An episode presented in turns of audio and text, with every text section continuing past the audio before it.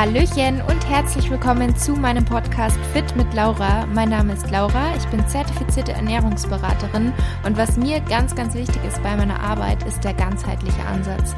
Dass man einfach nicht nur isoliert gewisse Themenbereiche sieht, sondern dass man es als großes Ganzes sieht, wie uns Ernährung beeinflusst, wie uns Sport beeinflusst, wie wichtig auch das Mindset ist und der richtige Umgang mit Stress bzw. das Vermeiden mit Stress und wie sich all diese Faktoren auf unsere Gesundheit auswirken, auch auf, das, auf unsere Hormone, auf das Hormongleichgewicht. Auch das ist ein Thema, was ich persönlich ähm, was mich persönlich betroffen hat und weshalb ich mich auch da sehr, sehr viel mit auseinandersetze. Und für weiteren Content neben diesen Podcast-Folgen hier folgt mir auch sehr, sehr gerne bei Instagram. Dort findet ihr mich unter fit-laura. Und bevor es gleich losgeht mit der heutigen Episode, ich würde mich riesig freuen, wenn du dir eine Minute Zeit nehmen möchtest und mir bei Apple Podcasts eine Bewertung hinterlassen möchtest für meinen Podcast. Lass auch gerne einen Kommentar da, auch da freue ich mich immer total, die durchzulesen und das würde mich und meinen Podcast einfach total unterstützen. Von daher schon mal vielen, vielen Dank vorab. Hallo und herzlich willkommen zur neuen Podcast-Episode. Schön, dass du wieder dabei bist oder wenn du neu dabei bist, dann natürlich herzlich willkommen hier bei meinem Podcast Fit mit Laura. In der heutigen Episode habe ich die liebe Leni zu Gast und wir haben über das Thema Diät gesprochen, also den Abnehmerfolg. Wir haben uns ausgetauscht darüber, was sind überhaupt die Basics, also was zählt überhaupt, um wirklich erfolgreich und langfristig abzunehmen. Denn an sich kann man natürlich einfach weniger essen und man nimmt ab, aber was ähm, sind so die Tipps und auch aus unserer Erfahrung die wichtigsten Dinge, um eben wirklich langfristig erfolgreich und glücklich zu sein? Darüber haben wir uns ausgetauscht. Natürlich auch das Thema Motivation bei einer Diät. Wie kann man dranbleiben? Und ja, ist auf jeden Fall eine sehr, sehr interessante, spannende, lehrreiche Episode geworden. Und ich wünsche jetzt ganz viel Spaß beim Zuhören. Hallo liebe Leni und herzlich willkommen im Podcast. Freut mich total, dass es heute geklappt hat. Ich würde sagen, zu Beginn stell dich gerne erst noch einmal vor. Du warst zwar schon mal da, das heißt, die erste Episode, wenn ihr die noch nicht kennt mit Leni, nee, zweimal schon, ich war gell? Schon zweimal Wir da. sind hier ja. heute schon beim dritten Mal zusammen. Wenn ihr die beiden noch nicht kennt, auf jeden Fall reinhören, aber stell dich trotzdem gerne noch mal ganz kurz vor. Ja, ich bin die Leni. Ich heiße auf Instagram und YouTube Fit bei Leni und versuche immer ganz viel Mehrwert im Bereich Sport, Gesundheit, ähm, Gym, also Training und vor allem auch Ernährung zu geben. Und ähm, ich bin jetzt wie alt bin ich jetzt? 26, glaube ich. Ey, das ist so schlimm. Ich vergesse das wirklich immer. Also bei mir ist mein, mein, mein Geburtsdatum ist immer so gefühlt aus meinem Kopf. Ja, jedenfalls komme ich aus Köln. Ich ähm, habe Gesundheitsökonomie studiert im Bachelor und äh, bin jetzt im Master. Bin auch fast fertig, aber das habe ich jetzt erstmal so ein bisschen auf Eis gelegt, weil im Moment bei uns ganz schön viel ansteht. Und ja, ich habe ein Pferdchen. Ich reite noch nebenbei. Also ich habe im Prinzip zwei Hobbys. Einmal das Training, also den Kraftsport und das Reiten. Und das war's, glaube ich, zu mir. Hast du noch irgendeine Frage, Ja, die ich irgendwie schön. erwähnen könnte? Aktuell nicht, aber vielleicht am Ende dann nochmal. Okay. Ja, sehr schön. Vielen Dank. Und ähm, wir haben es gerade schon kurz besprochen. Das Thema der heutigen Episode soll das Thema Abnehmen oder Diät sein, weil viele ja auch aktuell so im Sommer immer noch gerne so ein bisschen was loswerden wollen, um sich doch nochmal wohler im Bikini zu fühlen. Und da dachte ich mir, die Leni als Gast hier zum Thema Diät ist auf jeden Fall sehr gut, denn man kann ja ganz, ganz viele Fehler auch machen beim Abnehmen, wo dann eben Jojo-Effekt oder sonstige Dinge leider das Ergebnis sind. Deswegen dachte ich mir, dass wir heute mal über so Basic-Tipps sprechen, unsere eigenen Erfahrungen auch. Du selber bist ja gerade in einer Diätphase. Ähm, und vielleicht auch Geheimtipps geben und einfach ein paar Motivation, Motivationstipps, falls man irgendwie mal ein Loch hat. Ähm, du kannst ja gerne erstmal sagen, warum machst du gerade Diät und seit wann und wie lange? Also ich mache ähm, keine normale Diät. Ich glaube, das Wort, das haben tatsächlich auch noch nicht viele gehört. Ich mache einen Minicut. Das ist eine kurze Diätphase. Generell ist es ja so, dass man, wenn man Muskeln aufbauen möchte, also seinen Körper formen möchte, dann ist es eigentlich ganz schlau, in einem Kalorienplus zu essen. Das heißt, deinem Körper mehr Energie zu schenken, als er braucht. Und das ist halt ein Kalorienplus, also ein Kalorienüberschuss. Du bist letztendlich über deinen Erhaltungskalorien und in wenn dein Körper halt genug Energie zur Verfügung hat, dann hast du auch die besten Voraussetzungen geschaffen, um optimal Muskulatur aufzubauen. Natürlich gehört da auch noch ein passendes Training dazu, aber das sind so die ähm, Voraussetzungen. Und dadurch, dass du natürlich deinem Körper mehr Energie schenkst, als er braucht, wird natürlich nicht immer nur Muskulatur aufgebaut, sondern es kommt auch ein bisschen Körperfett hinzu. Und da kann man eben gegenregulieren, weil natürlich könnte man das eine ganze Zeit durchziehen, aber es wird halt immer mehr und man möchte natürlich auch vielleicht ein bisschen das Gewicht ungefähr in einem gewissen Rahmen halten. Dementsprechend kann man immer zwischendurch hingehen und so einen kleinen Minicut, also eine kurze Diätphase einbauen. Die dauert meistens so vier bis sechs Wochen und dann ein bisschen den Körperfettanteil senken und dann kann kann man letztendlich wieder den Aufbau starten. Und das ist auch meine Rationale dahinter. Also ich möchte einfach meinen Körperfettanteil ein bisschen senken. Also ich bin eigentlich ziemlich zufrieden, aber bei mir sind das dann immer nur so ein, zwei, maximal drei Kilo und dann passt das auch. Also ich mache auch generell einen äh, Lean Bike, also ich baue letztendlich nicht super viel Körperfett zu, äh, äh, viel Körperfett auf, weil das auch einfach nicht notwendig ist. Und ähm, deswegen reicht es auch nur so ein paar Kilos ja zu definieren. Genau, und das ist mhm. eigentlich so der Sinn hinter meiner kleinen Diät. Ja, und das finde ich auch sehr, sehr gut, dass du das jetzt angesprochen hast, weil an sich sage ich immer, wenn jemand ständig Gewichtsschwankungen hat, mhm. und zwar jetzt unabhängig von deiner Situation, weil das ist ja ganz typisch gerade beim Thema Krafttraining, dass viele da wirklich gezielt Muskelaufbau machen, das heißt, dann gehen sie in Überschuss oder gezielt in eine Definitionsphase, wo sie eben ein bisschen ins Defizit gehen. Wenn aber jemand jetzt einfach so, sage ich mal, keine Ahnung, Hobbysportler ist und aber ein bisschen Probleme mit seinem Essverhalten hat mhm. und da ständig das Essverhalten schwankt und derjenige also wirklich das ganze Jahr über immer wieder irgendwelche Diäten macht, da sage ich halt dann immer, bin ich eigentlich gar nicht so ein Fan von Diäten, weil das halt dann wirklich darauf hindeutet, man hat irgendwie ein Problem mit seinem Essverhalten und daran sollte man arbeiten und dann hat man langfristig auch gar nicht mehr, also dann hat man gar nicht mehr wie sagt man, dem Bedarf. Also dann mhm. muss man gar nicht mehr ständig Diät machen, weil man dann von alleine das Gewicht halten kann, weil es sich einfach einpendelt. Man hat dann vielleicht mal ein, zwei Kilo mehr, aber wenn man die ganze Zeit wirklich Diät macht und vielleicht sogar noch sein Geld in die unterschiedlichsten Diätprogramme steckt, dann denke ich mir immer, da läuft dann was falsch. Auf jeden Fall. Also ich bin da auch gar kein Fan davon, dass irgendwie so eine Diät zu einer Dauerdiät wird. Also letztendlich kann man es ja so nennen. Wenn man jetzt immer irgendwie einen Monat Diät macht, dann macht man mal wieder zwei Wochen keine Diät und dann wieder eine Diät. Das ist einfach für den Körper super schädlich. Mhm. Und deswegen mache ich das so, dass ich wirklich so zwei, maximal drei Diäten im, im Jahr mache. Also eigentlich eher zwei. Ich versuche da immer so ein Verhältnis von vier zu eins anzupeilen. Also wenn ich einen Monat Diät mache, mache ich mindestens vier Monate Aufbauphase. Mhm. Und ähm, darunter würde ich auch nicht gehen. Und letztendlich dieses Kalorien Plus, das ist halt einfach super effektiv, weil du halt eben einfach schnellere Ergebnisse erzielst, aber es ist letztendlich auch für die meisten gar nicht notwendig. Also auch auf Erhaltungskalorien erzielst du super gute ähm, Fortschritte. Dementsprechend ist das für die meisten auch ausreichend. Wenn man natürlich ein bisschen mehr möchte und auch generell mehr Muskeln aufbauen möchte, dann kann man halt, wie gesagt, so einen kleinen Überschuss gehen. Und wenn du auf Erhaltung bist, da eigentlich sollte dein Gewicht da schon recht konstant bleiben. Also da brauchst mhm. du dann mhm. letztendlich ja auch gar keine Diäten mehr. Ja. Aber wie du schon gesagt hast, es ist halt super gefährlich, wenn du halt so ein, ein schlechtes Essverhalten hast, dass du auch einfach so ganz, ganz schlimme Heißhungerattacken hast, dass du halt wirklich mal eine Woche einfach total über die Stränge schlägst, dann ist das einfach ein Zeichen, dass in deiner Ernährung oder in der Art und Weise, wie du dich ernährst, einfach im Moment nicht alles vielleicht optimal läuft. Und dann mhm. solltest du dich einfach, glaube ich, auch mal hinterfragen, ob du da vielleicht etwas verändern könntest. Genau. Das ist ja oftmals auch irgendwie so ein, also so ein Teufelskreis, dass man will abnehmen, das heißt, man isst möglichst wenig, lässt vielleicht sogar Mahlzeiten aus und dann kommt es zu diesem Heißhunger. Dann hat man ja. vielleicht einen ganzen Tag oder einen Abend oder auch eine ganze Woche diese Heißhungerattacken.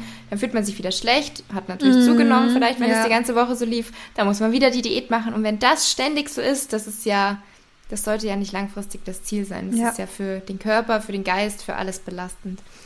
Bist du dann überhaupt manchmal ähm, auf Erhaltungskalorien oder ist es bei dir wirklich ähm, mal Überschuss, mal der Minicut? Also, dass du da so wirklich durchwechselst oder machst du auch mal auf Erhalt? Also, ich muss sagen, ich habe echt, also dieses Aufbau-Diät-Dingens-Bummens hier, das mache ich erst seit, ich würde sagen, vielleicht seit anderthalb Jahren ungefähr. Davor war ich eigentlich, bei, bei mir ist es so, ich habe echt ein ganz normales Essverhalten. Also, ich bin auch kein Fan davon, ich, ich mag sehr gerne essen und mein Essen muss schmecken. Also ich bin nicht so ein mhm. Fan davon, dass ich da jedes Mal in alles Proteinpulver reinhaue oder dass ich mir immer das, äh, ja, die Mahlzeit so kalorienarm wie möglich gestalte. Ich bin da halt echt schon eher so ein Feinschmecker.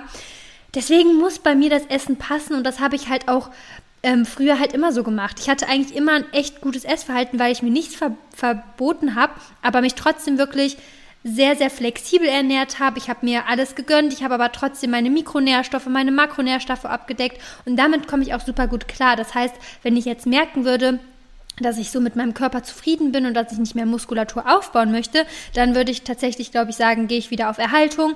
Ähm, aber derzeit ähm, habe ich das Gefühl, dass ich noch richtig viel raushauen kann und ich merke auch im Training, mhm.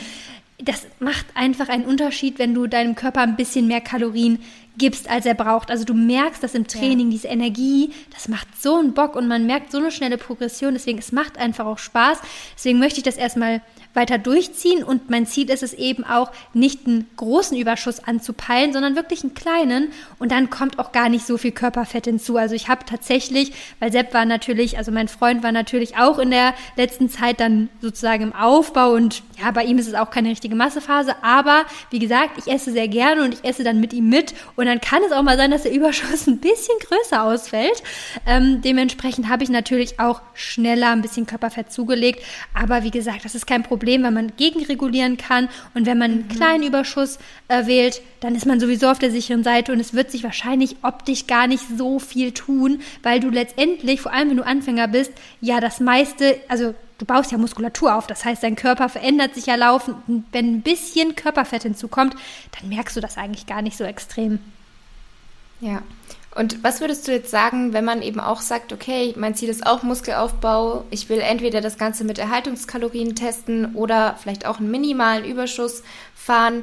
Wie sollte man dann das Training anpassen? Also wie viel sollte man mindestens trainieren? Weil da kriege ich zum Beispiel auch ganz oft die Frage, reicht es auch, wenn ich so und so trainiere? Reicht mhm. es auch, wenn ich das und das mache? Ja, das Glaubst du, da gibt es so ein pauschales Pensum, das ist, was man anstrebt. Ja, das ist super schwierig, weil ähm, das optimale Volumen zu finden, was man verträgt, das ist halt super individuell. Also das sind halt ganz viele Faktoren, die da reinspielen. Wenn du zum Beispiel in deinem Alltag, also Training ist immer ein Stress für den Körper. Wenn du jetzt in deinem Alltag auch sehr viel Stress hast, sagen wir mal, du bist eine Mama, du hast einen ganz, ganz stressigen Job, du hast Beziehungsprobleme, dann verträgst du viel weniger Volumen, weil du ja, also viel weniger Training, weil du ja letztendlich einfach zu viele Stresskomponenten hat, hast und dieser Stress, der kann sich halt akkumulieren, also anhäufen. Und dementsprechend verträgst du einfach viel weniger Training als eine andere Person. Deswegen kann man das nie pauschal sagen. Und man muss es letztendlich ausprobieren. Ich kann euch nur sagen, ihr müsst euer Training nicht anpassen. Also nur weil ihr zum Beispiel eine Diät macht, nur weil ihr einen Aufbau macht, nur weil ihr dies macht. Das Training kann letztendlich konstant bleiben. Natürlich wird das jetzt im, in der Diät so sein, dass du irgendwann ein bisschen Kraft verlierst, weil du ja auch leichter wirst. Aber generell solltest du eigentlich schon das Training nicht unbedingt großartig anpassen. Dementsprechend mhm. einfach mal ausprobieren und immer, das ist, das ist das Wichtigste, evaluieren. Also immer, wenn du zum Beispiel einen Trainingsplan machst, schau dir wirklich an, habe ich zum Beispiel manchmal einfach auch ein bisschen Muskelkater? Wie, wie, fühle ich mich danach? Fühle ich mich nach dem Training nie erschöpft oder fühle ich mich viel zu erschöpft? Und danach kann man gehen, also nach diesen ähm, Faktoren oder ist mein Schlaf tendenziell immer schlecht, dann machst du wahrscheinlich zu viel oder du brauchst einfach mal einen Deload, ne? also so eine leichte Trainingswoche. Da gibt es verschiedene Faktoren, die man sich einfach mal angucken kann, aber man kann nie pauschal sagen, du musst jetzt im Training 20 Sätze für den Po machen oder du musst so und so viele ja. Sätze machen. Das ist halt sehr, sehr schwer. Man kann tendenziell sagen, starte zum Beispiel mal ähm, bei ungefähr 10 Sätzen, zum Beispiel für den Po in eine Einheit und mhm. schau dann, was passiert, je nachdem natürlich, wie die Frequenz ist, also wie oft du ins Gym gehen kannst. Ähm, ja, aber das, das ist halt natürlich, ich kriege die Frage auch oft, aber man kann es mhm. nicht pauschal sagen. Das ist echt schwierig. Ja. Ja, weil jeder hat ja auch andere Möglichkeiten. Genau. Also wie du schon sagst, bei jedem ist die Lebenssituation anders. Da muss man einfach immer individuell schauen. Beim Kaloriendefizit, das ist jetzt ja so, das, die, die goldene Regel, sagt man ja immer, mhm. wenn man abnehmen möchte. Man muss natürlich weniger essen, als man verbraucht, wenn man abnehmen möchte. Und da ist es jetzt aber eben ganz, ganz wichtig, dass man dieses Kaloriendefizit nicht zu hoch wählt, mhm. dass man nicht sagt, ja gut, dann esse ich halt eine Woche gar nichts, weil dann nehme ich ja schnell ab, sondern es sollte natürlich Sinn machen und moderat sein. ähm, und so, dass man es auch länger durchhalten kann. So wie du jetzt sagst, der Minicut dauert vier bis sechs Wochen. Natürlich musst du irgendwie schauen, dass du deine Ernährung jetzt so anpasst, dass du das ohne großartig zu leiden, ja. ähm, vier bis sechs Wochen durchhalten kannst, weil das Ganze ja sonst natürlich auch nicht körperlich gesund ist und man natürlich dann auch einen Mangel an verschiedensten Nährstoffen hat. Ähm, wie, wie passt du jetzt dein Kaloriendefizit an? Und ja, doch, die zweite Frage kommt danach erst.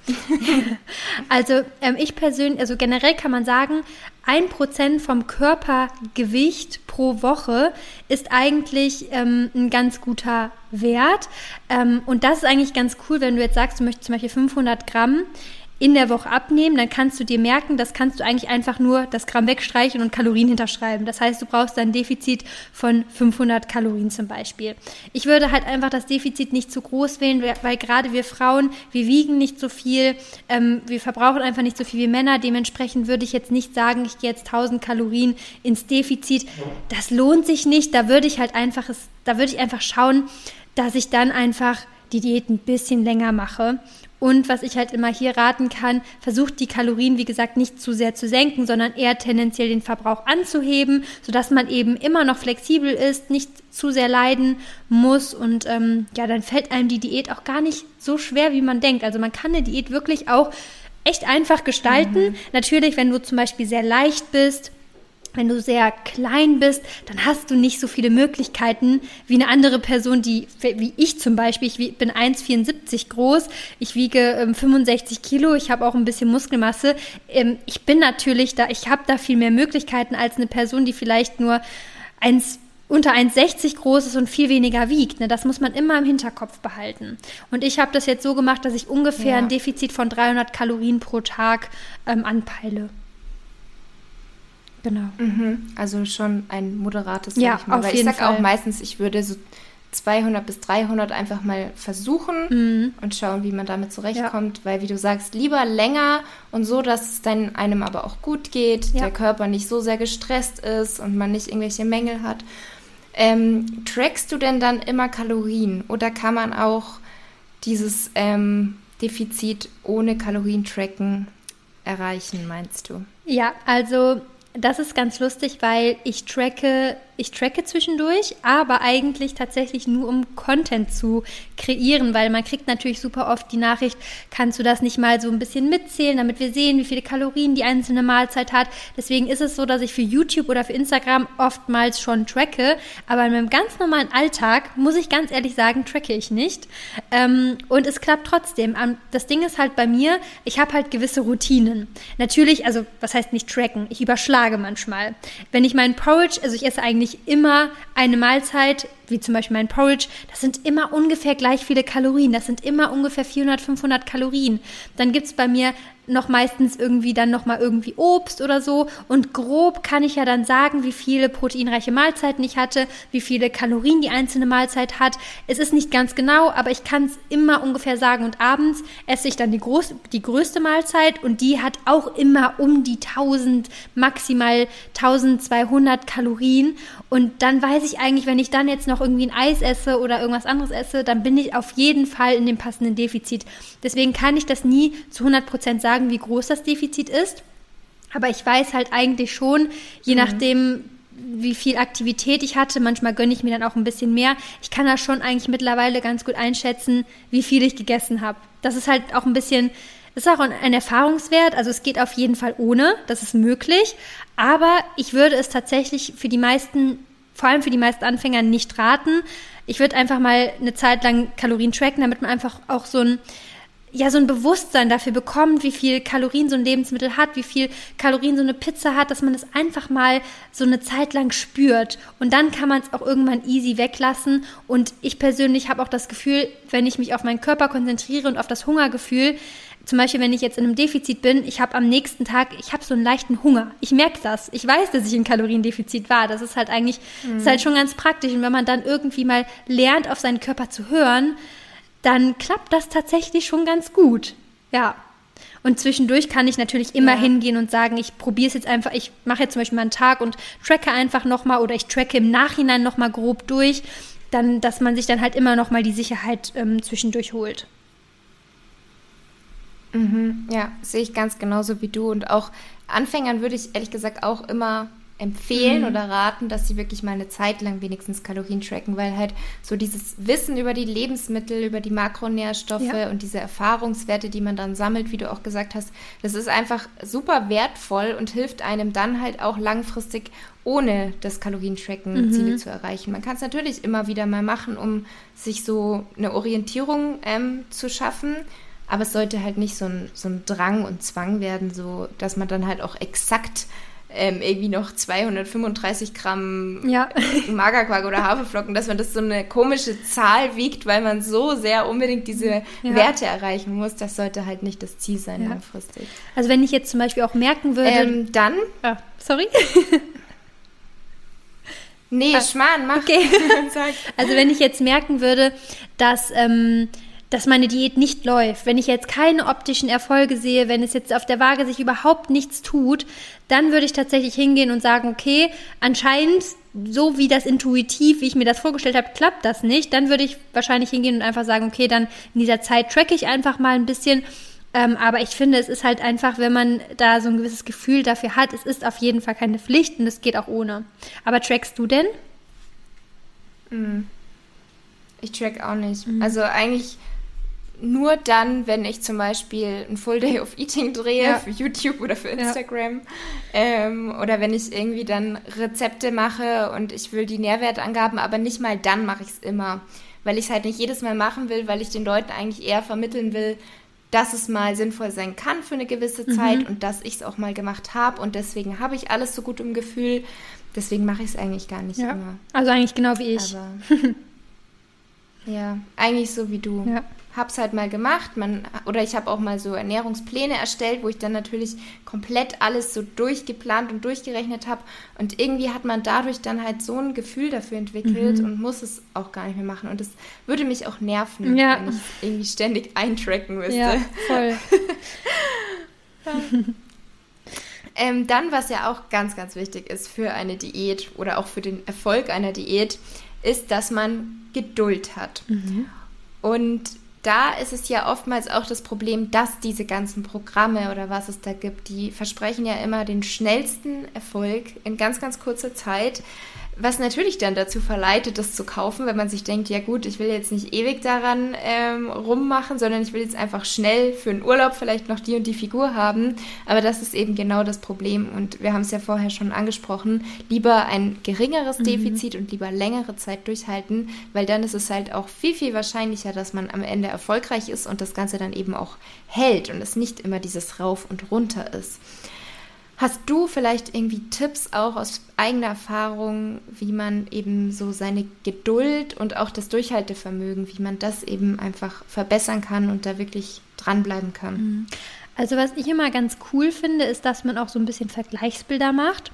Also dass man sich vielleicht mal am Anfang der Diät fotografiert von allen Seiten und dann immer wirklich jede Woche auch das festhält, weil ganz häufig verliert man auch den Überblick, was man schon alles geschafft hat. Und wenn man dann sich diese Vergleichsbilder anschaut, dann wird einem meist erstmal bewusst, ich, es verändert sich was. Ne? Und das ist ja letztendlich das Entscheidende, weil ich glaube, wenn manche, die können dann nicht durchhalten, weil sie denken, es passiert nichts, aber es passiert ja total viel. Und man muss sich immer bewusst machen, man möchte ja langfristig gesund sein. Also das A und O ist es ja wirklich, gesund zu sein. Wir möchten ja fit sein, wir möchten uns gut fühlen. Und was bringt es einem, wenn man sich dann komplett zerstört, wenn man die Hormone zerstört, weil man so wenige Kalorien isst, weil man so ein großes Defizit mhm. fährt?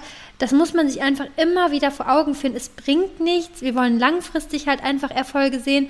Und dementsprechend würde ich das immer im Hinterkopf behalten, wenn ich eine Diät mache und mir wirklich bewusst machen, wie schädlich es sein kann, es falsch anzugehen. Und das finde ich halt auch immer schwierig, dass es da überhaupt so Programme gibt, die einem sowas versprechen. Finde ich echt krass, dass es überhaupt sowas mhm. erlaubt ist letztendlich, weil das Problem ist ja, viele kommen dann da heran und sehen das und haben ja wirklich gar keine Ahnung und die vertrauen ja blind darauf, aber wenn man dann halt wirklich mal seine Periode verliert, hat man damit eben einfach auch extrem lange zu kämpfen. Ich meine, du weißt es ja, wie lange sich das hinziehen kann, bis man da wieder raus ja. ist aus diesem Schlamassel.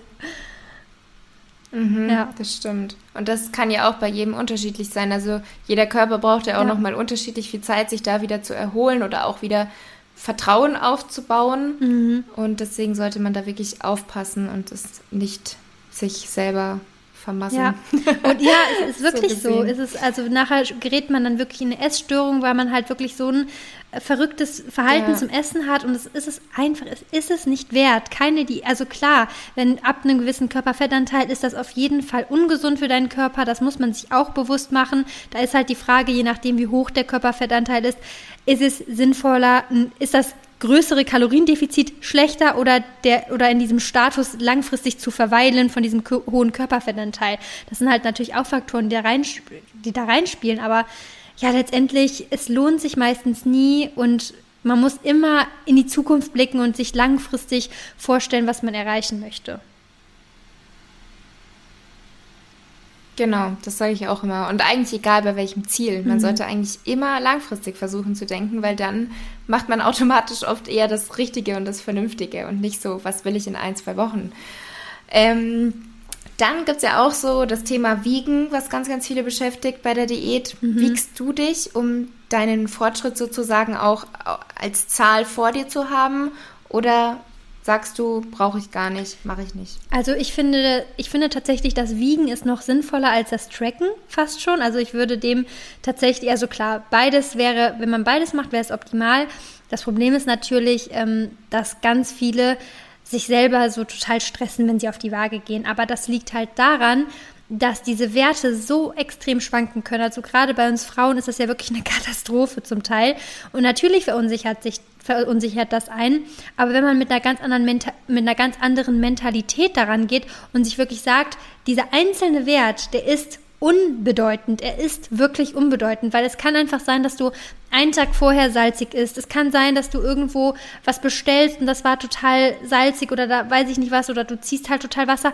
Da gibt es so viele Faktoren, die da reinspielen. Deswegen sollte man sich immer bewusst machen, dieser einzelne Wert ist letztendlich wirklich nichts aussagen. Das heißt, wenn du mit dieser Mentalität auf die Waage gehst und dir denkst, der Wert zählt nicht, ich, ich brauche ihn aber, dann ist das halt schon mal ein erster Schritt und du brauchst diesen Wert eben, weil es am effektivsten ist, einen Durchschnittswert zu errechnen. Das heißt, du wiegst dich jeden Tag zu den gleichen Bedingungen, das heißt ohne Klamotten, nach der Morgentoilette und ähm, dann addierst du alle, dann addierst du alle Werte auf, also es sind ja sieben Werte und teilst sie durch sieben. Dann hast du einen Wochendurchschnitt der komplett von irgendwelchen Schwankungen ähm, ausgenommen ist letztendlich. Und dann kannst du eben diese Werte miteinander vergleichen, also den Wochendurchschnitt 1 mit dem Wochendurchschnitt 2, mit dem Wochendurchschnitt 3 und siehst ganz genau, wie viel du im Durchschnitt zunimmst oder abnimmst.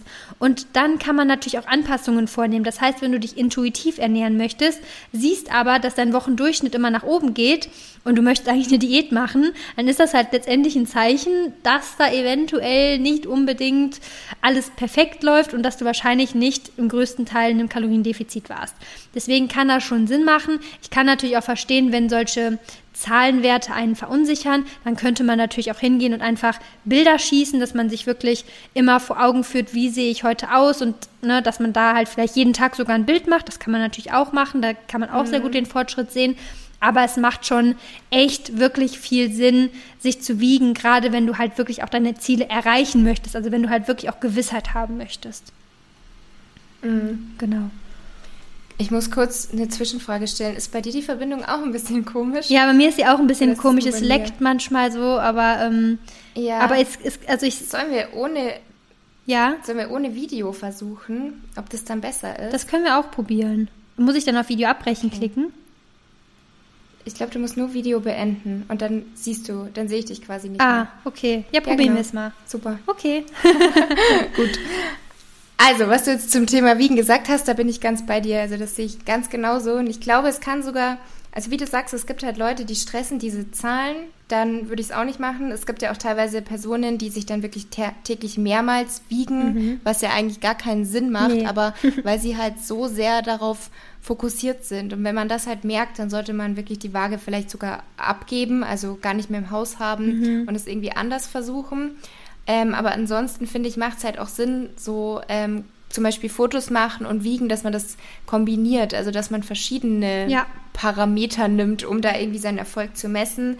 Weil ich glaube, gerade auch bei Fotos, ähm, dann, also man sieht ja oft sich selber im Spiegel oder wenn man an sich herunter sieht, sieht man sich ja oft ganz anders und merkt dann noch gar nicht, dass man eigentlich schon Fortschritte gemacht hat. Und erst wenn man dann Bilder sieht, dann stellt man fest, oh, da hat sich ja schon was getan. Mein Bauch, meine Oberschenkel, was auch immer, sieht ja schon ganz anders aus. Mhm. Und das sieht man ja oftmals erst, wenn man zwei Bilder miteinander vergleicht, die jetzt vielleicht drei Wochen auseinander liegen oder so.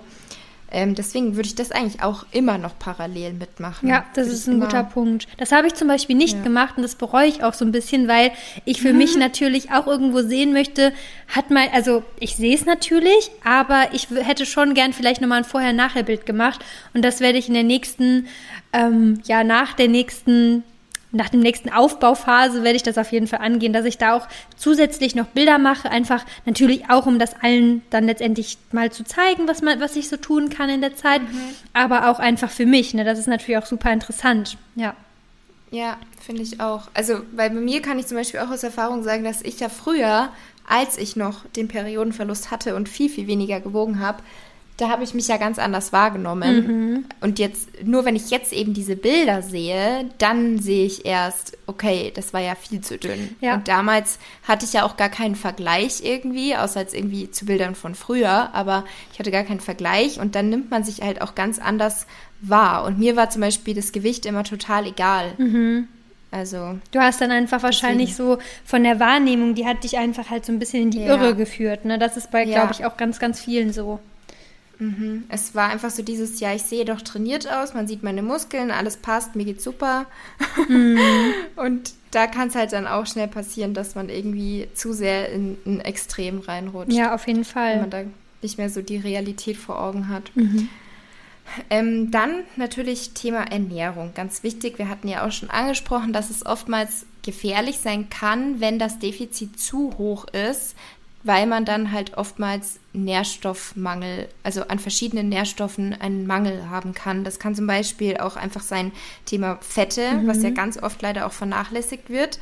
Ähm, wo ich aber gerade den Frauen empfehle, dass man da wirklich darauf achtet, auch in der Diät ausreichend Fette zu sich zu nehmen mhm. und da jetzt nicht irgendwie spart, nur weil die halt mehr Kalorien haben im Vergleich jetzt zu Kohlenhydraten und Fetten, sondern die sind einfach unfassbar wichtig, gerade eben auch für die Hormone, die halt auch etwas darunter leiden können, wenn man ein Defizit fährt. Mhm. Ähm, aber natürlich auch Protein. Auch da ähm, ist es natürlich immer unterschiedlich. Bei manchen ist es so, die haben einen zu krassen Fokus auf Protein, oh ja, dass sie das denken, stimmt. sie müssen nur Protein essen. Ja. Und dann gibt es aber halt auch manche, die ähm, wollen irgendwie abnehmen, machen nur noch Cardio, essen nur noch Salat und Gemüse und vergessen dann völlig die Proteinzufuhr, mhm. ähm, obwohl die natürlich super wichtig ist, um auch die Muskeln, die man schon hat, zu erhalten, ja. wenn man jetzt schon im Defizit ist. Was sind denn da noch so beim Thema Ernährung deine Tipps? Worauf muss man achten? Und hast du vielleicht noch irgendwie auch Geheimtipps, wie du sagst, so schaffe ich es dann auch immer noch satt zu sein, obwohl ich vielleicht gar nicht so viele Kalorien zur Verfügung habe. Mhm. Also ich persönlich würde immer raten, für sich persönlich die perfekte Balance zu finden, weil jeder kommt mit etwas anderem klar. Also ich persönlich würde niemals mit Low Carb klarkommen. Das weiß ich einfach, weil ich Kohlenhydrate liebe. Mir macht das Essen dafür zu viel Spaß und ich liebe halt die Lebensmittel, die viele Kohlenhydrate haben. Aber da muss ja jeder selber wissen. Und ich bin auf jeden Fall komplett auf deiner Seite. Fette sind super wichtig. Also ein Gramm pro Kilogramm sollte man schon mindestens essen. Mhm. Bei den Proteinen achte ich immer so auf zwei Gramm pro Kilogramm. Das hast du jetzt ja schon gesagt. Also generell, um auch die Muskulatur zu halten, sind Proteine einfach extrem wichtig und man möchte ja eben nicht diesen Skinny Fat Look erzeugen, dass man halt eben dünn ist, aber halt irgendwie auch nicht. Also das kennt man ja manchmal, das kriege ich auch ganz oft als Nach als, als Nach als Nachricht, als Nachricht, mhm. boah mein Gott, ich wollte die ganze Zeit Nachtisch sagen. Ich bin anscheinend schon hier im Food-Fokus.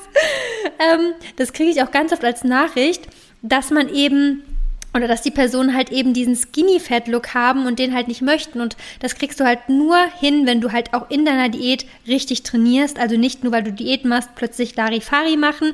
Das auf gar keinen Fall. Und halt, wie gesagt, genügend Proteine und ähm, dann ist man auf jeden Fall auf der sicheren Seite. Was ich ähm, sonst noch empfehlen kann, sind Lebensmittel mit einer niedrigen Energiedichte. Die sollte man auf jeden Fall integrieren, damit man einfach nicht das Problem hat, dass man ständig Hunger hat. Also wenn du jetzt dich nur noch von von Nussmus ernährst, dann ist mhm. das halt einfach schwierig, damit ein Kaloriendefizit zu erzielen und trotzdem gesättigt zu sein. Das ist halt das große Problem daran. Deswegen sind halt mhm. Lebensmittel mit einer niedrigen Energiedichte, also Gemüse auf jeden Fall integrieren, Obst integrieren, genügend trinken. Ähm, es gibt halt zwei Sättigungsmechanismen. Das ist halt einmal ein äh, Magengefühl, also ein voller Magen. Also das heißt, wenn du trinkst, sorgst, ähm, kannst du auch so ein bisschen gegen den Hunger steuern, weil dein Magen gefüllt ist. Und der zweite Mechanismus, Mechanismus sind dann halt viele Kalorien. Und das können wir uns natürlich dann zunutze machen, indem wir halt unseren Magen schon ein bisschen füllen. Aber ich würde es halt hier persönlich nicht übertreiben. Ich würde jetzt nicht nur noch füllende Lebensmittel essen. Ich würde halt auch noch natürlich Lebensmittel integrieren, auf die ich Bock habe. Also ein Eis ist auf jeden Fall drin. Es sollten halt eben keine Cravings entstehen, weil wenn ich jetzt mich nur noch einschränke, dann wird das dich irgendwann einholen. Das heißt, einfach so eine Kombination aus Lebensmitteln mit einer niedrigen Energiedichte und halt Lebensmittel, die dich halt, ähm, die du halt liebst, die, die du, auf die du Lust hast, die würde ich halt, ich würde halt beides einfach äh, kombinieren. Und das ist eigentlich so, glaube ich, der beste Weg, dass man einen Weg findet, dass man nicht zu stark leidet, dass man sich alles gönnt, aber dass man trotzdem satt wird. Ja, sehe ich ganz genauso. Also muss ich eigentlich gar nichts mehr hinzufügen. okay. Bin ich ganz bei dir. Ja, hast du denn noch irgendeinen so Tipp, den du den noch mit auf den du den Zuschauer und Zuschauerinnen noch mit auf den Weg geben kannst? Also an sich eigentlich ähnlich, wie du schon gesagt hast. Also ich glaube halt bei ganz vielen ist auch so dieses Problem Heißhunger. Mhm. Und der entsteht an sich eigentlich nur, weil man zum Beispiel ein zu hohes Defizit ähm, hatte oder hat oder weil man sich gewisse Dinge verbietet, weil man denkt, die haben ja keinen Platz in der Diät. Mhm. Aber an sich ist zum einen einfach die Menge entscheidend und es ist halt auch entscheidend, dass man gar nicht erst im Kopf so diese Gedanken entstehen lässt. Oh mhm. Oh nein, das ist böse und das darf ich nicht und das hat zu viele Kalorien, weil wenn es also oft macht man sich selber dann so sehr mit seinen Gedanken also fokussiert man sich dann so sehr auf ein gewisses Lebensmittel, wo man sagt, das ist halt jetzt so das Spezielle und das Böse, dass man das natürlich dann am meisten will. Mhm. Und wenn man das gar nicht hat, sondern man isst zum Beispiel jeden Abend ein Stück Schokolade, jeden Abend ein bisschen Eis oder was auch immer das ist, was man halt gerne isst, dann entsteht es gar nicht erst, ja. dass man so einen riesen Heißhunger darauf entwickelt. Ja, sehe ich auf jeden Fall auch genauso wie du. Und was ich vielleicht hier ja. noch mh, empfehlen könnte oder nochmal vielleicht sagen könnte, ähm, generell dieses Thema Snacken ist halt super gefährlich. Das habe ich auch, das ist ganz lustig, weil ich habe ähm, für heute ein YouTube-Video gedreht, das muss ich gleich noch fertig machen. Und da habe ich so meine Geheimchips zum Thema Diät aufgelistet, also eigentlich passend mhm. zu der mhm. Folge. Und Snacken ist halt wirklich das ist halt so das Ding, wenn du halt einfach in der Küche stehst und dann gehst du dran vorbei und dann greifst du jedes Mal in die mhm. Nusstüte. Die, die Kalorien zählst du ja meistens nicht. Meistens wiegst du es nicht ab und das kann sich halt echt beleppern. Ne? Und dann stehst du am Ende des Tages halt mit doch mehr Kalorien da, als du dachtest. Und deswegen würde ich halt schon versuchen, Snacken zu vermeiden und halt Langeweile zu vermeiden. Also wenn du jetzt sagst, ich liege auf dem Sofa und mir ist so langweilig und ich habe so Bock auf was Süßes die ganze Zeit, dann würde ich halt eher aufstehen und vielleicht eine Runde spazieren gehen, weil ähm, das ist auch immer so ein, so ein Killer, ein Diätkiller. Ja. Das stimmt. Und das ist eben auch so das, wo sich dann viele wundern, ja, es hat sich nichts getan, es verändert sich nichts. Da ist es dann wirklich, auch wenn es sich immer blöd anhört, bei vielen dieses, dass sie dann doch unbewusst vielleicht irgendwie ein bisschen mhm. mehr essen, als sie denken. Ja. Und was auch ein ganz, ganz großes Problem bei vielen ist, warum die, die Diät stagnieren kann, weil das ist, finde ich, auch so ein häufig, also ich denke bei dir genauso wie bei mir, eine sehr häufige Frage oder häufiges Problem, was kann ich tun? Ich bin schon so lange im Defizit, aber es verändert sich nichts mehr. Und was auch viele unterschätzen, ist ähm, Thema Stress und Thema Schlaf, ja. was ja auch irgendwie zusammenhängt. Ähm, dass das halt auch einfach unfassbar wichtig ist. Also ich persönlich würde zum Beispiel auch, wenn ich jetzt irgendwie in einer Lebensphase wäre, wo ich mega gestresst bin von Familiensituationen, von Job und dann auch noch eine Diät mache, was mich und mein Körper ja auch noch mal stresst. Ich glaube, dann würde ich mir denken, vielleicht ist einfach ein anderer Zeitpunkt besser. Ja. Der Schlaf leidet dann natürlich dementsprechend auch. Also ich denke, das kann jeder hier, ähm, da kann jeder hier zustimmen, dass wenn man gestresst ist, vielleicht sogar auch noch gestresst ins Bett geht und dann nichts mehr dafür tut, um irgendwie abzuschalten, dass man dann auch viel schlechter einschläft, viel mhm. schlechter durchschläft. Ähm, deswegen sollte man da auch unbedingt, auch wenn das nichts jetzt direkt mit Thema, also mit Training hat es eigentlich auch was zu tun. Wenn du äh, schlecht schläfst, trainierst du auch nicht gut. Mhm. Ähm, und wenn du schlecht schläfst und gestresst bist, hast du auch ein ganz anderes Essverhalten. Also an mhm. sich hängt das halt einfach alles zusammen und deswegen sollte man schauen, dass diese beiden Faktoren halt auch ähm, stimmen. Mhm. Ja. ja, das ist nämlich auch echt interessant, weil man muss sich das so vorstellen, dass wenn man zu wenig schläft oder schlecht schläft, dann fehlt dem Körper ja eine gewisse Menge an Energie. Also du bist ja, du hast ja viel weniger Energie und diese Energie versucht der Körper sich dann anders zu holen, signalisiert dir dann ständig, ja, du hast ein, also ich habe Hunger, so nach dem Motto, weil er möchte halt die Energie in Form von Kalorien bekommen, um halt dieses Energiedefizit auch irgendwo so ein bisschen ähm, auszugleichen, weil er eben, wie gesagt, durch den Schlaf nicht genug Energie bekommen hat. Und das ist natürlich mhm. dann auch immer super schwierig, plus dass das Thema Regeneration ja auch eine Rolle spielt. Und gerade in der Diät sollte man schon darauf gucken, dass man passend regeneriert. Dementsprechend Schlaf ist wirklich das A und O. Und was ich noch eben sagen wollte zum Thema, ähm, ich weiß jetzt gerade nicht den Begriff, ob man das jetzt Undertracking nennen kann, aber zum Thema snacken und die Kalorien nicht zählen beziehungsweise falsch zählen, da gibt es halt auch manchmal so mhm. Studien zu und das fand ich ganz interessant. Das war eine Studie, ähm, da haben irgendwie so, keine Ahnung, 50 Teilnehmerinnen, es waren nur Frauen, ähm, teilgenommen und die sollten halt wirklich mal ihre Kalorien zählen und ähm, also es ging halt auch um eine Diät und dann wurde halt am Ende ähm, geschaut, wie, wie die, ob die wirklich richtig gezählt haben. Und das war halt so interessant, weil fast 50 Prozent der Frauen haben letztendlich falsch getrackt. Also die haben super mhm. viele Lebensmittel nicht eingetragen, obwohl sie in dieser Studie mit drin waren und sie wussten, sie sind in der Studie. Also das ist Krass. schon interessant. Das ist ähm, einfach ein Phänomen von, mhm. glaube ich, von uns Frauen, keine Ahnung, dass man vielleicht dann sich irgendwas gönnt und es dann vielleicht vergisst und dementsprechend dann doch mhm. mehr Kalorien zu sich führt, als man, als man denkt. Ja, also ich weiß immer gar nicht, ob man das genau, also ob man so Frauen und Männer da unterscheiden kann. Ich glaube, es kommt mal auf den Typen drauf an. Mhm. Aber so die Leute, die ich kenne, mhm. würde ich auch eher sagen, dass die Jungs, die sind, wenn es Essen gibt, dann essen sie. Und Frauen, auch wenn es Essen eigentlich schon, also wenn man schon gegessen hat und dann steht man aber noch irgendwie in der Küche, dann snackt man da noch ein bisschen und da noch ein bisschen, mhm. obwohl man ja gar keinen Hunger mehr hat. Also da ist es bei mir auch so, dass ich eher die Leute kenne, die dann doch noch so hier und da mal, aber wenn man dann selber beim Essen isst, mhm. dann vielleicht gar nicht so viel. Und Männer, die essen sich halt einfach dann satt, wenn es die Mahlzeiten gibt. Ja, also und die haben ja. das dann auch viel besser im Blick, ja. was es jetzt eigentlich gab. Ja, voll. Also ich weiß ja. nicht warum, aber das, ich habe das halt so mitbekommen, dass es halt wirklich dieses Phänomen tendenziell eher bei Frauen zutrifft. Mhm. Also es, genau, ich habe gerade mal geguckt, das nennt sich halt Underreporting. Also mhm. ne, die geben halt weniger an, als sie eigentlich gegessen haben. Und das ist irgendwie, mhm. dieses Underreporting findet gerade bei Frauen tendenziell echt häufiger statt als bei Männern. Ich weiß nicht, woran es mhm. liegt. Ich auch nicht. aber also ich kann es ich kann's jetzt von meinem Freund und mir sagen, dass es eigentlich, also ich track ja nicht, aber bei mir ist es so, dass wenn wir jetzt irgendwie gegessen haben und dann wollen wir noch einen Nachtisch, dann nehme ich hier so ein bisschen ja. und da so ein bisschen, vielleicht da noch einen Riegel und nee, ich glaube irgendwie, ich brauche noch ein Stück Schokolade und esse so irgendwas. Und er nimmt sich halt einfach entweder einen Riegel oder einen Skier, also oder ein, ein, ein Eis und ich esse halt so zwischendurch noch so und dann setze ich mich vielleicht noch hin und habe dann noch was. Ja, genau. Und habe aber zwischendurch irgendwie schon sämtliche Sachen gehabt. Ja. Und dann nimmt man das gar nicht so richtig wahr. Ja. Ähm, ja. Ich kann, ich, ähm, I feel genau. you. ah, verrückt. Ja.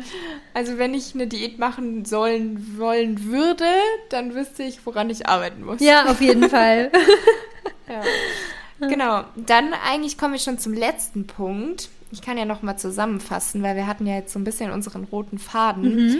Was natürlich wichtig ist, Kaloriendefizit, darüber hatten wir gesprochen, worauf man da eben achten sollte. Dann ganz, ganz wichtig ist eben dieses Thema Kontinuität und dass man Geduld hat, mhm. dass man eben auch dazu bereit ist, dass es einfach etwas länger dauert und kein ähm, auch kein, nicht immer ein geradliniger Prozess ist. Also es ist auch völlig normal, dass das ja. Gewicht mal schwankt, dass irgendwie es immer so ein kleines Rauf und Runter gibt, aber man muss halt dranbleiben. Dann, dass man sich selber richtig wiegt, und auch wenn man eben mental damit klarkommt, sage ich mal, dass man eben Kalorien trackt und auch hier eben darauf achtet, dass man das Ganze richtig macht und dass man eben generell bei seiner Ernährung darauf achtet, dass man mit Proteinen, ähm, mit Fetten, mit Ballaststoffen, dass man da gut versorgt ist, aber natürlich auch Obst, Gemüse mit ganz vielen Vitaminen.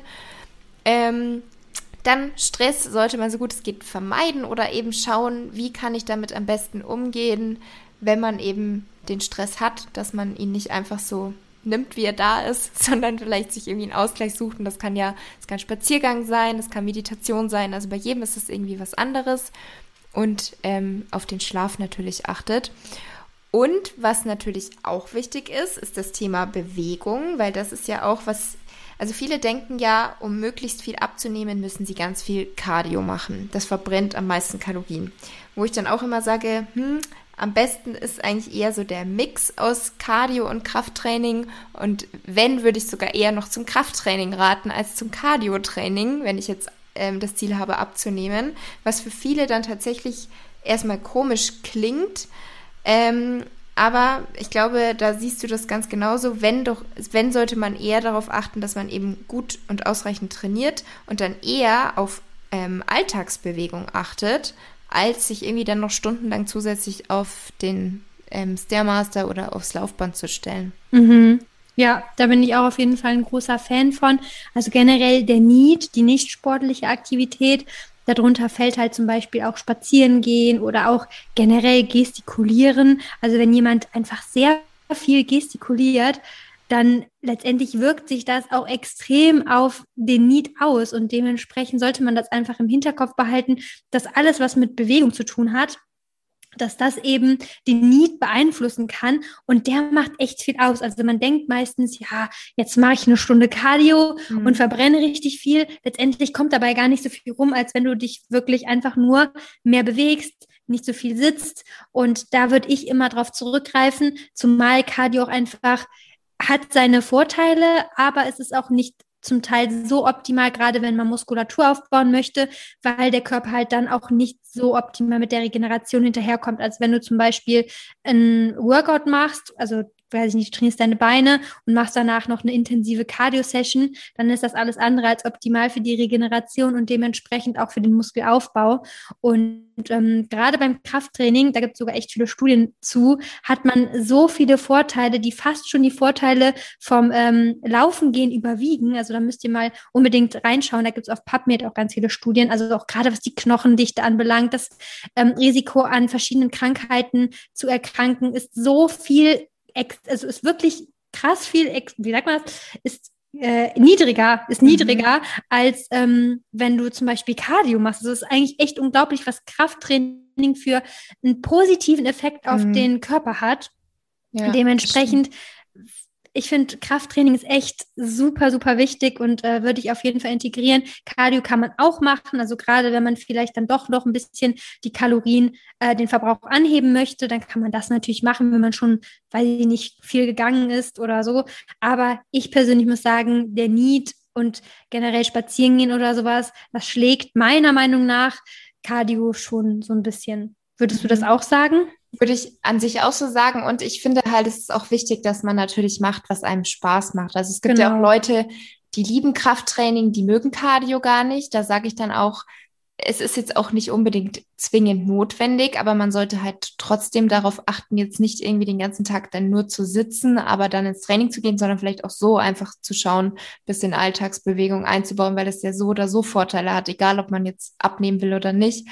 Und dann gibt es natürlich auch Leute, die lieben Cardio und wüssten mhm. eigentlich, dass Krafttraining vielleicht in der und der Hinsicht bisschen besser wäre, machen es dann vielleicht ein, zweimal in der Woche Ganzkörper. Da ist es dann auch okay, weil bevor man dann mhm. irgendwie was macht, was einem gar keinen Spaß macht und dann hört man irgendwann auf, ist ja dann auch wieder nicht sinnvoll. Also so wie ja, die Leni gesagt Fall. hat, ist es natürlich quasi optimal oder sinnvoll, aber natürlich sollte jeder von euch immer darauf schauen, ähm, was halt dann für einen selber das Sinnvollste ist, weil da halt einfach der Spaßfaktor auch eine große Rolle spielt, beziehungsweise der, mhm. also die Motivation sollte ja auch genau. ähm, oben bleiben und die ist ja immer oben, wenn man was macht, was einem Spaß macht. Genau. Also generell rede ich ja auch immer vom Optimum. Also ja. alles, was ich sage, ist sozusagen einfach nur damit erzielst du die besten Erfolge für mhm. dich persönlich. Aber du kannst ja letztendlich, wie du schon gesagt hast, das Thema Beständigkeit, dass ja. man an etwas dranbleibt, das ist halt eigentlich das A und O. Auch was das Thema Gesundheit anbelangt. Hauptsache, du bist aktiv, Hauptsache, du machst was. Das ist letztendlich ja auch nochmal viel wichtiger, als wenn du dann nach einem Monat aufgibst, weil du halt gar keinen Bock auf Krafttraining hast. Also das, das ist schon, da würde ich auch dann würde ich halt kein Krafttraining machen oder einfach so gut es geht ein bisschen integrieren, weil ich finde schon, dass Krafttraining sehr wichtig ist. Also auch gerade zum Beispiel für die Rückenmuskulatur und für die Rückengesundheit ist das eigentlich, da kommt man eigentlich nicht drum herum. Also finde ich persönlich, mhm. weil du musst halt dir eine gewisse Muskulatur aufbauen, auch gerade um im Alter fit zu bleiben. Vor allem auch was die Knochendichte anbelangt, ist halt Krafttraining echt essentiell eigentlich, weil wenn du stürzt im Alter, führt das ja immer letztendlich dazu, dass, also oft passiert dann was. Ne, und ja. da kannst du schon gut vorbeugen, wenn du deine Knochendichte erhöhst. Und das kannst du halt eben mit Krafttraining schon sehr gut machen. Ähm, aber es ist nichts Pflicht. Es ist nichts Pflicht, aber man sollte es vielleicht im Hinterkopf behalten. Wenn es einem gar keinen Spaß macht, dann muss man sich halt einfach irgendwas anderes suchen. Aber es gibt ja so viele verschiedene Sportarten, die man machen kann. Also da ist man ja eigentlich schon, das stimmt. da hat man eigentlich schon die Qual der Wahl. Das stimmt, da sollte eigentlich jeder irgendwie was finden. Und ja, wie du gesagt hast, auch, auch im Bereich Ernährung. Natürlich kann man das Ganze perfekt irgendwie gestalten und ähm, da das Optimum herausholen, aber dann ist es halt oftmals so, dass es den meisten keinen Spaß mehr macht, wenn man so genau darauf schauen muss, welches Lebensmittel, welche Menge und natürlich isst man dann vielleicht nicht Eis mit Zucker und irgendwelchen Fetten, aber dann ist es halt wieder so, dann macht einem ja die Ernährung eigentlich auch wieder keinen Spaß. Man zwingt sich zu irgendwas und hält es nicht langfristig durch. Und deswegen ja. halt lieber den Weg finden, den man lange durchführen kann. Genau. Ja, ich würde sagen, ähm, abschließend, vielleicht hast du noch einen Geheimtipp. Ansonsten finde ich, haben wir hier schon Ein jede Geheimtipp. Menge. Mhm.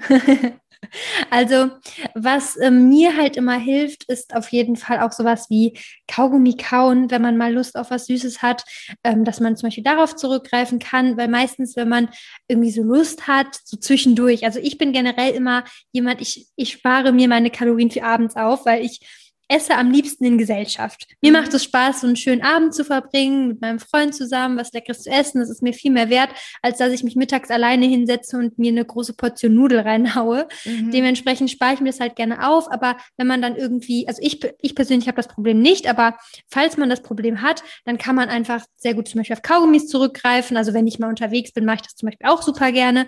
Oder wenn man abends jetzt alle seine Kalorien schon weggegessen hat, dann kann man natürlich auch hingehen und einfach ein bisschen früher Zähne putzen, weil danach hat man eigentlich meistens gar keine Lust mehr auf was Süßes und danach schmeckt auch nichts mehr. Ja. Deswegen ist das zum Beispiel so ein kleiner Trick, den man machen kann. Ähm, was auch noch ganz praktisch ist, ist wirklich, sich nur das zu kaufen, was man auch wirklich an dem Tag isst. Das ist mhm. natürlich nicht immer so einfach, weil viele machen dann Wocheneinkauf. Aber man muss schon sagen, je mehr man an Süßem zu Hause hat, desto eher tendiert man auch dazu, es zu essen. Ja. Dementsprechend würde ich da einfach nicht immer übertreiben und wenn dann vielleicht nicht das XXL-Pack holen, sondern vielleicht irgendwie eine kleinere Version oder wenn man jetzt sagt, man möchte sich einen Schokoriegel gönnen, kann man sich zum, den zum Beispiel auch einzeln an der Kasse kaufen oder einfach dann zum Beispiel auch auf ähm, Wassereis zurückgreifen plus halt diesen Schokoriegel. Also dass man das einfach gut kombiniert und sich nicht zu viel zu Hause lagert. Ich glaube, das mhm. ist auch noch ein richtig guter Tipp. Ja, ich glaube auch. Und auch, was du gesagt hast mit Zähneputzen und Kaugummi, ähm, das sind so Kleinigkeiten, die wirklich oftmals helfen können. Aber mhm. natürlich kann es auch sein, weil ich finde, hier muss man halt wieder unterscheiden, ist es so ein leichter Hunger, den, da, den man da gerade ja. hat, oder ist es eben vielleicht auch wieder die Langeweile ähm, und man mhm. hat einfach nur Lust und eigentlich hat man gar keinen Hunger oder hat man wirklich einen extremen Hunger, weil das ist dann wiederum mhm. eher das Zeichen, dass man halt irgendwas falsch gemacht hat, sage ich jetzt mal, dass man vielleicht mhm. Nährstoffmangel hat, dass man ein viel zu krasses Defizit fährt, wenn man da wirklich merkt, man hat einen extremen Hunger, weil ich bin eigentlich nicht so ein Freund davon, auch irgendwie den Hunger zu unterdrücken, möglichst mhm. lange herauszuzögern, sondern man sollte schon versuchen, auch in der Diät so ein bisschen mit dem Körper zu arbeiten, auch wenn man natürlich eigentlich gegen ihn arbeitet, weil man ihm ja weniger gibt als ja, er will. Aber deswegen soll man ja auch nur ein leichtes Defizit fahren und ihn dann trotzdem mhm. bestmöglich versorgen und dann halt nicht irgendwie, keine Ahnung, sich zwei Liter Kaffee reinhauen, weil das irgendwie den Appetit hemmt. Also das fördert dann halt einfach nur ein schlechtes Essverhalten. Aber so ab ja. und zu kleine Tricks einzubauen, ähm, da finde ich, spricht nichts dagegen. Und an sich ist es oftmals ja auch irgendwie Gewohnheit, welche Zeiten man hat. Also wenn man mhm. jetzt im Bild immer verschiedenste Uhrzeiten hat, dann finde ich, also dann finde ich es viel, viel schwieriger, da ähm, irgendwie auf mein Defizit zu kommen und darauf zu achten, mhm. was ich esse, als wenn ich wirklich feste Zeiten habe, weil diese Gewohnheit spielt schon auch eine ganz, ganz große Rolle. Also oftmals kriegt man Hunger, nur weil man gewöhnt ist, dann und dann zu essen. Und diese Gewohnheit kann man ja auch wieder umstellen. Also ja, das ist ein richtig guter Punkt. Also das ist wirklich wichtig, dass man sich da so eine gewisse Struktur in den Alltag legt, weil das hast du schon echt gut gesagt. Also manchmal ist es einfach wirklich eine Gewohnheit, dass man auch wirklich dann Hunger hat. Ähm, was man zum Beispiel ganz gut machen kann, dass wenn man jetzt merkt, man hat man kriegt so Hunger und man ist sich nicht sicher, habe ich jetzt wirklich Hunger oder ist einfach Langeweile, dass man dann zum Beispiel auch ein bisschen was trinkt, dass man einfach mal so zwei große Gläser trinkt. Oder wenn man auch merkt, dass man das Kaugummi kauen so gar nichts bringt, man hat immer noch total den Kohldampf, dann ist das wirklich, wie gesagt, einfach ein Zeichen, dass du vielleicht deine Diät ein bisschen anders auch gestalten solltest, dass du vielleicht zu wenige Kalorien isst. Da gibt's ja ähm, verschiedene Gründe. Aber so ein, also ich persönlich zum Beispiel habe am Tag wenn ich ganz noch, also wenn ich jetzt auf Diät bin, ich habe da keinen großen Hunger, ehrlich gesagt. Also das, das, also ich habe ja auch kein großes Defizit und deswegen sollte es auch gar nicht so sein, dass mhm. da ein mhm. Riesenhunger entsteht, wenn du normalerweise dann auch gar nicht isst. Ne? Mhm. Das, da muss man schon echt einfach mit dem Körper zusammenarbeiten und einfach mal auch auf, das, auf die Körpersignale hören. Ja, absolut. ja, ja sehr schön. Also ja, das war doch eine coole Folge. Auf jeden Fall. Da steht, da steckt wieder jede Menge Wissen und Tipps drinnen. Ich hoffe, wir konnten ja. einigen von euch helfen. Wenn ihr natürlich noch ansonsten irgendwelche Fragen habt, dann dürft ihr der Leni oder mir jederzeit gerne schreiben. Wenn es ganz, ganz viele Fragen werden, dann können wir natürlich noch mal Teil 2 machen daraus. ja, genau. Okay. Danke, dass ich hier sein durfte. Ja, sehr gerne. Und bis zum nächsten Mal. Bis zum nächsten Mal. Einen schönen Nachmittag noch. Tschüss. Ciao. Und das war die heutige Podcast-Episode. Ich hoffe natürlich wie immer, dass sie dir gefallen hat. Wenn das so ist, dann würde ich mich natürlich riesig über Feedback und auch eine Bewertung bei Apple Podcasts freuen. Leni und ich hatten ja bereits angesprochen, dass man auch in einer Diät nicht verzichten muss, beziehungsweise es sogar auch nicht unbedingt sollte, weil es halt einfach oft zu Heißhunger und dann zu einem Teufelskreis führt. Dennoch ist es so, dass es natürlich Sinn machen kann, für gewisse Lebensmittel, die viele Kalorien, aber keine Nährstoffe enthalten, einfach Alternativen dazu haben.